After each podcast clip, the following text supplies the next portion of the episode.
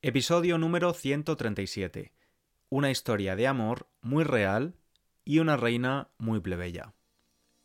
Hola estudiante, ¿qué tal estás? Yo estoy bien, aunque tengo frío. No sé lo que ha pasado, pero el verano se ha ido temporalmente de Londres y el clima es frío de nuevo. Ahora mismo llevo camisa de manga larga y jersey. El tiempo está loco. Bueno, recuerda usar la transcripción gratuita y las flashcards de vocabulario que encontrarás en la página web www.spanishlanguagecoach.com. Cada minuto, más o menos, nacen unas 250 personas en el mundo y mueren más de 100. En el mismo minuto, algunos se enfrentan a una noticia alegre, otros lo hacen a una noticia triste, un niño dice su primera palabra, una joven se gradúa en la universidad o una persona mayor se retira por fin y se muda a España. Mientras escuchas este episodio del podcast, puede que estés yendo a trabajar o regresando, plantando algo en el jardín o levantando pesas en el gimnasio. El hecho es que hay 8.000 millones de personas en el mundo y cada una tiene su propia realidad en este mismo instante. En fin, el mismo día, para la historia de la humanidad, puede ser el más feliz y el más triste de la vida de dos seres humanos diferentes. También vivimos muchos días en los que no ocurre nada, y otros, sin embargo, suponen un cambio radical en la vida de una persona. Quiero contarte lo que pasó un día que cambió mucho la vida de una persona una mujer que se llama Leticia, con Z. Verano, hemisferio norte, o invierno, en el sur. Un día cualquiera de agosto de 2003. Agosto es el típico mes de vacaciones de verano en España. Es un mes alegre y a la vez nostálgico porque septiembre, que está a la vuelta de la esquina, trae el regreso al cole o al trabajo. En algunos países el curso escolar comienza ya en agosto, mientras en otros lugares del hemisferio sur es pleno invierno, invierno profundo. Haciendo memoria, recuerdo que para mí fue un verano tranquilo. Estaba de vacaciones y tenía 14 años. Mi familia y yo no viajamos a ningún lugar ese mes de agosto, lo pasamos en Valencia, y recuerdo, pues, que veía la tele por las mañanas, porque echaban programas infantiles y juveniles, y a veces iba a comprar con mi madre. Estoy seguro de que comía sandía, mucha sandía, ese agosto. Me acuerdo de que todos los veranos devoraba sandía a cucharadas. Ese mismo día de agosto en el que yo devoraba sandía o acompañaba a mi madre a comprar y veía la tele, una mujer de unos 30 años que vivía en Madrid fue a trabajar. Su jornada laboral fue exigente, como siempre, pero normal. En esa época salía bastante tarde del trabajo, a eso de las 10 de la noche, porque era la presentadora de los informativos con más audiencia de España, el, el telediario de la 1, la cadena pública, el equivalente de la BBC, por ejemplo. Su novio la fue a recoger en su coche, un Audi de color azul. Siempre que podía, la iba a recoger, aunque él tenía que viajar bastante por trabajo y ella en ocasiones también. Llevaban un tiempo saliendo juntos, conociéndose, y él decidió pedirle matrimonio ese día en el coche. Tal vez pienses que pedir matrimonio en un vehículo no es lo más romántico, pero al menos es un sitio privado. Por cierto, no sé cuál es tu estado civil, si eres una persona soltera, vives en pareja o estás casado, viudo, pero si alguna vez le has pedido a alguien que se case contigo, supongo que lo ideal es que te diga que sí en ese momento. Bueno, pues en este caso no fue así. Como si de una película romántica se tratara, no todo podía ser perfecto, y la trama, la historia, necesitaba un poco de tensión. Esta novia, nuestra novia, Se lo tuvo que pensar unas semanas, concretamente tres semanas. Ya empezaba septiembre cuando ella le dio la respuesta y los estudiantes empezábamos a forrar libros porque el curso escolar estaba a punto de empezar. Forrar libros es envolverlos en papel o una capa transparente de plástico para protegerlos y que no se estropeen con el uso. Forrar es, en general, poner un forro, una cubierta a algo. Y cuando decimos que una persona está forrada, que se ha forrado, es porque tiene mucho dinero. Se usa mucho esta. Bueno, no puedo imaginar exactamente cómo tuvieron que ser esas tres semanas en las que Leticia decidió si casarse o no. Si decía que sí a Felipe, el chico del Audi azul, su vida cambiaría para siempre. Sospechaba que tendría que dejar su carrera profesional, entre otras cosas, y si decía que no, probablemente perdería a su amor. También me imagino a Felipe, el novio de Leticia, bastante nervioso. Sabe que le puede ofrecer una vida que parece fascinante, pero en el fondo es dura. Él es un privilegiado, pero algunos privilegios se dan la vuelta. Pueden ser un verdadero castigo en algunas ocasiones. Bueno, si quieres saber lo que ocurrió, nos vamos a trasladar a noviembre.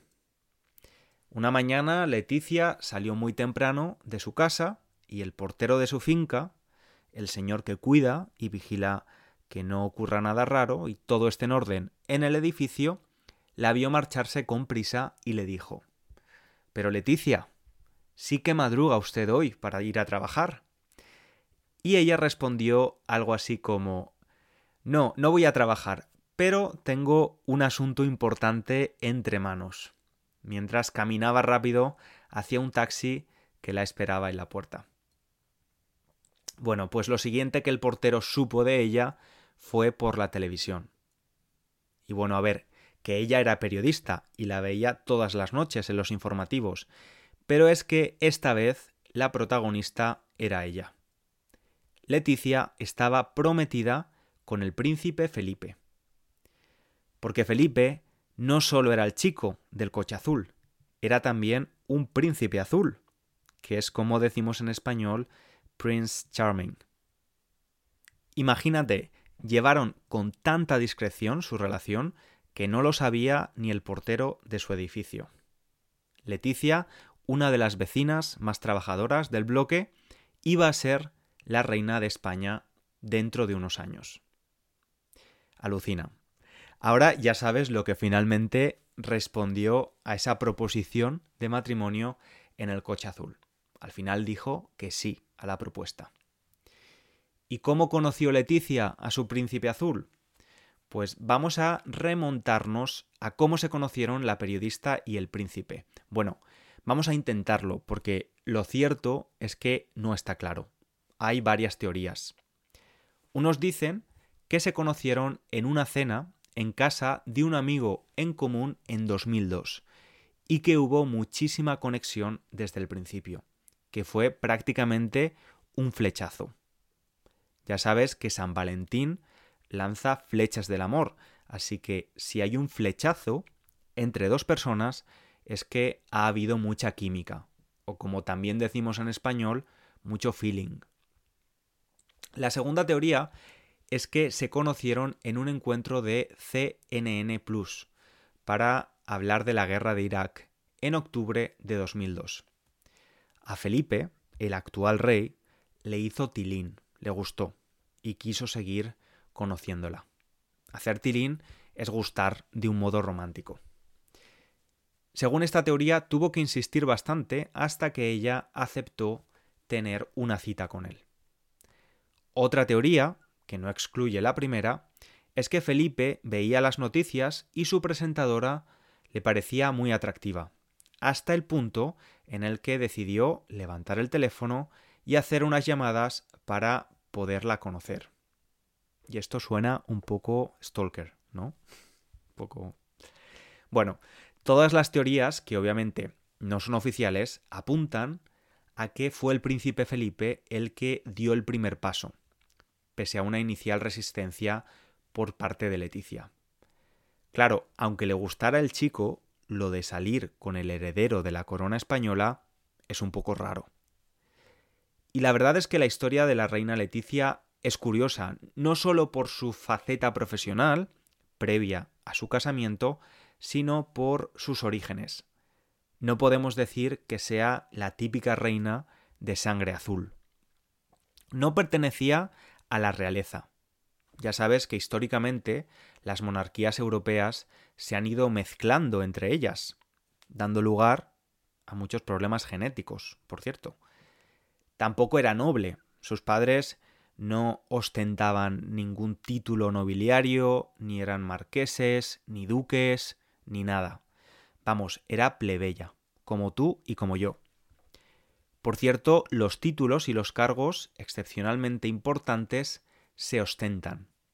Y de ahí que cuando decimos que alguien es ostentoso, nos referimos a una persona o cosa que llama la atención por su lujo. Por ejemplo, los palacios normalmente son lugares ostentosos. Lo cierto es que por parte de padre era la tercera generación de periodistas. Su abuela Menchu trabajó muchos años en la radio y su padre también se dedicó a ese oficio. Y por la otra parte, su madre era enfermera y sindicalista. Un sindicato es una unión de trabajadores. Y su abuelo materno, Paco, había sido taxista.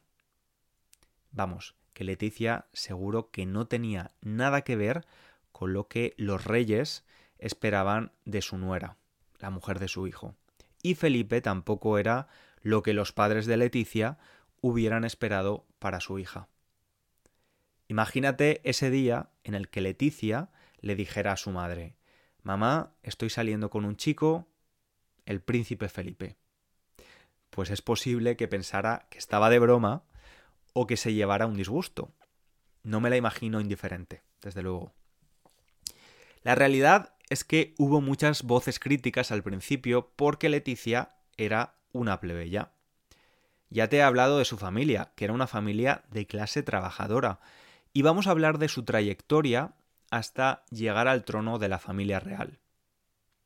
Los primeros años de su vida los vivió en Asturias, que es una región del norte de España. Por cierto, muy bonita y muy verde, de la que proviene su familia paterna. De adolescente ya se mudó junto a su familia a Madrid por una oportunidad laboral que le surgió a su padre. No tuvo el tipo de educación que tienen las élites, no fue a internados de Reino Unido o Suiza, se educó en colegios e institutos públicos. Por cierto, aquí tenemos un dato curioso sobre su biografía, y es que llegó a casarse con su profesor de literatura del Instituto madrileño Ramiro de Maeztu, en el que estudió. Estuvieron casados más o menos un año, entre 1998 y 1999. Sí, Leticia está divorciada y te aseguro que a muchos monárquicos este dato no les hizo ninguna gracia, no les gustó. Las instituciones monárquicas suelen ser súper conservadoras. La vida universitaria y laboral de Leticia también es un poco diferente a la de una monarca estándar. Se licenció en la Universidad Complutense de Madrid en Ciencias de la Comunicación en la rama de periodismo. Por cierto, esta universidad también es pública. Compaginó sus estudios con prácticas, internships, en el diario La Nueva España y en la agencia de noticias EFE.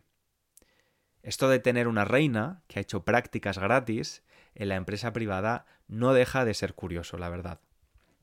De algún modo, la acerca a la realidad de muchas personas.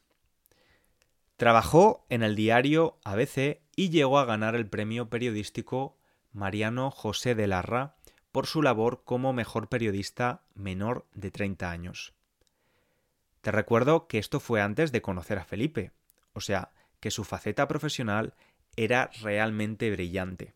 Era una buena periodista que trabajaba muy duro y que tenía una prometedora carrera por delante conseguida por méritos propios. En su currículum también hay un máster e incluso se mudó a México donde comenzó sus estudios de doctorado. Los comenzó, pero no los terminó.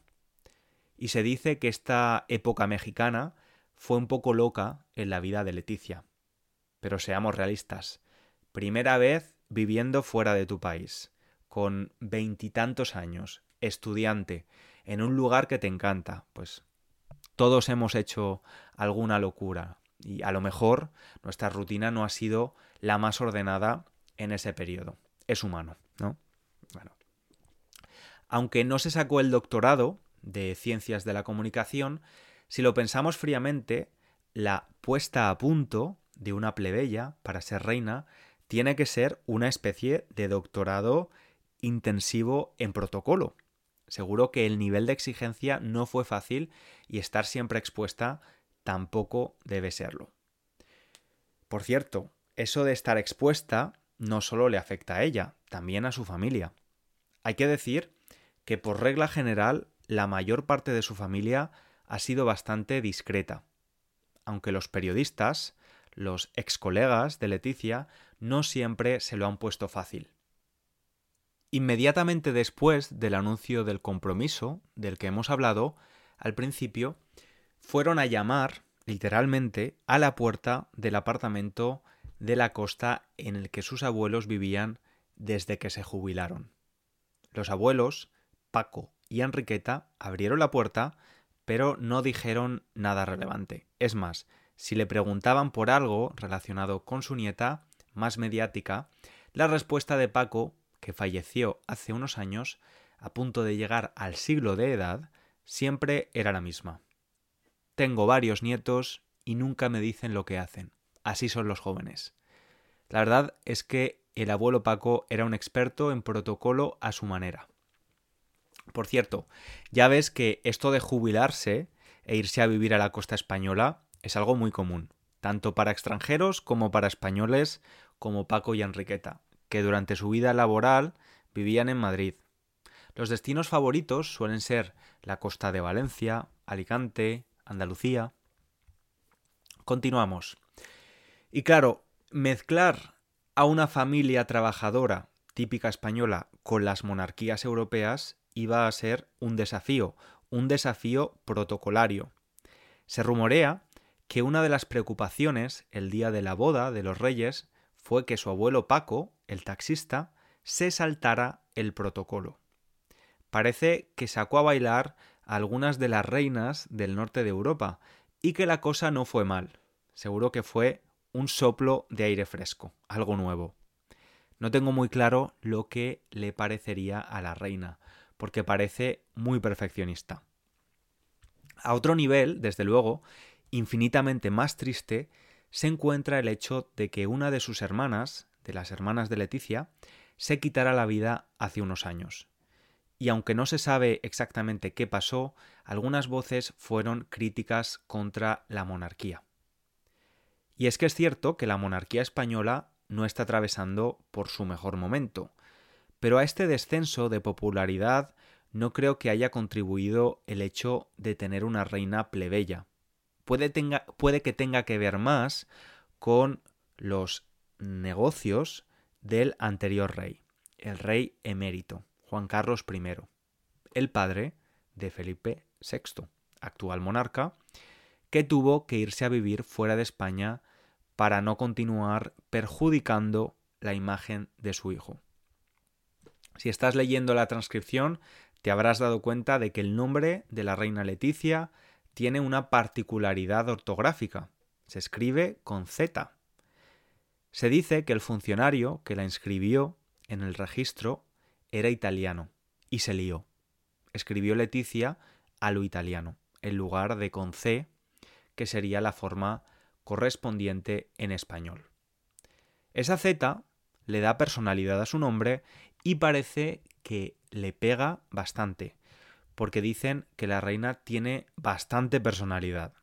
Es amante de la música indie, lectora compulsiva y cinéfila.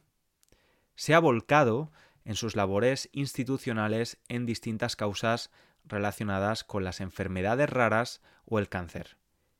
Y quienes la conocen dicen que es perfeccionista y metódica, que está algo obsesionada con el ejercicio y la vida sana. La realidad es que hay bastante hermetismo sobre la monarquía, pero obviamente están en el ojo público, en el candelero, y es muy fácil dar nuestra opinión sobre las personas que se exponen, y creo que Leticia no lo tiene especialmente fácil para caer bien. Por un lado, una parte de la población la rechaza porque son republicanos, y esto es normal, y por otro muchos monárquicos no la consideran lo suficientemente buena. De ella se han escrito biografías no autorizadas, se le ha criticado por no ser lo suficientemente sumisa, pero también por pertenecer a una institución obsoleta. En fin, no me extraña que necesitara esas tres semanas para pensar si quería seguir adelante con la relación con el chico del Audi azul. Dicen que a veces echa de menos su vida anterior, y es entonces cuando se va con sus hijas a vivir una tarde de chicas al cine, a algún concierto o besa apasionadamente a su marido fuera del protocolo durante sus vacaciones. No sé, estudiante. Tuvo que renunciar a muchas cosas para conseguir otras, y aunque esto es algo que a mayor o menor escala hacemos todos, un cambio de vida tan grande no debe de ser fácil. Yo personalmente no soy monárquico, aunque tampoco me describiría como antimonárquico. No me gusta el hermetismo de una institución pública, y mucho menos que algunos individuos la usen para ganar dinero de forma ilegal. Pero puesto que existe, me gusta que haya al menos un, bien, un miembro en la familia como Leticia alguien que ha vivido en la vida real, que conoce lo que es la meritocracia y pueda darle una visión más realista de lo que son las cosas a sus hijas, una de ellas futura heredera al trono. Espero que te haya parecido curiosa la historia de cómo pasó Leticia de vivir en la vida real a formar parte de la familia real española y me despido de ti recordándote que le des al clic al botón de seguir si no lo has hecho todavía y pidiéndote un pequeño favor. Valora el podcast con unas estrellas o dejando un pequeño comentario. Y si conoces a personas que estudien español, no te olvides de recomendarlo. Muchísimas gracias. Nos escuchamos en el próximo episodio. Un abrazo grande y real. Chao, chao.